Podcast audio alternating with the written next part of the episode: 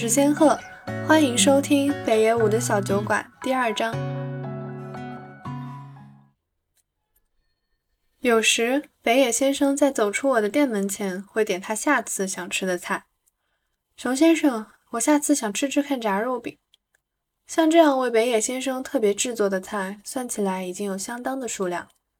我的这盘店是不用菜单的，虽然我早就习惯了按照顾客的要求做菜。但北野先生点的东西总是有点别出心裁，炸肉饼就属此类。另外，我还为他做过拉面、饺子、酱炖青花鱼什么的。说实话，我的店里平常一般都不会去弄这些东西。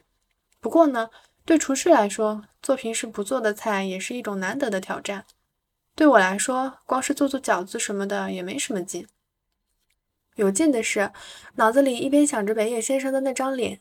一边思考着怎么样才能给他带来惊喜，最后才会决定怎么样做这道菜。说来有点奇怪，但我有时真的会觉得自己成了北野先生的母亲。今天有棒球比赛，小五回来的时候肯定饥肠辘辘。北野先生的母亲肯定脑子里一边想着这样的事，一边为儿子做饭做菜做味增汤。进一步说，我估计北野先生在我店里点的那些菜。基本上就是他母亲平时做给他吃的吧，所以都是些家常菜。妈，今天做炸肉饼吃好吗？说不定北野先生以前就是这样对他母亲撒娇的。我是个男人，年纪也比北野先生小，可我居然会觉得自己好像成了北野先生的母亲，这样的想象也真够奇葩的了。可我还真就是一边脑子里想着这些事儿，一边做饭做菜。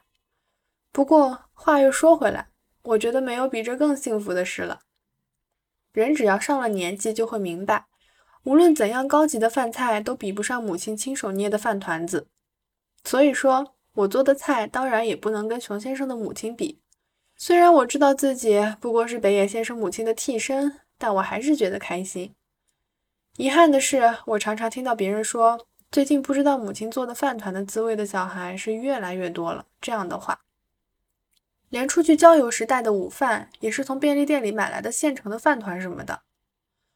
我和北野先生聊天时，总是聊着聊着就会说到这方面的话题。在年轻人看来，也许会觉得这两个糟老头子在饶舌，但这也是我们两个过来人之间说的一点不带虚饰的真心话。我想，北野先生一边吃着饭，一边也会回想起他的母亲吧。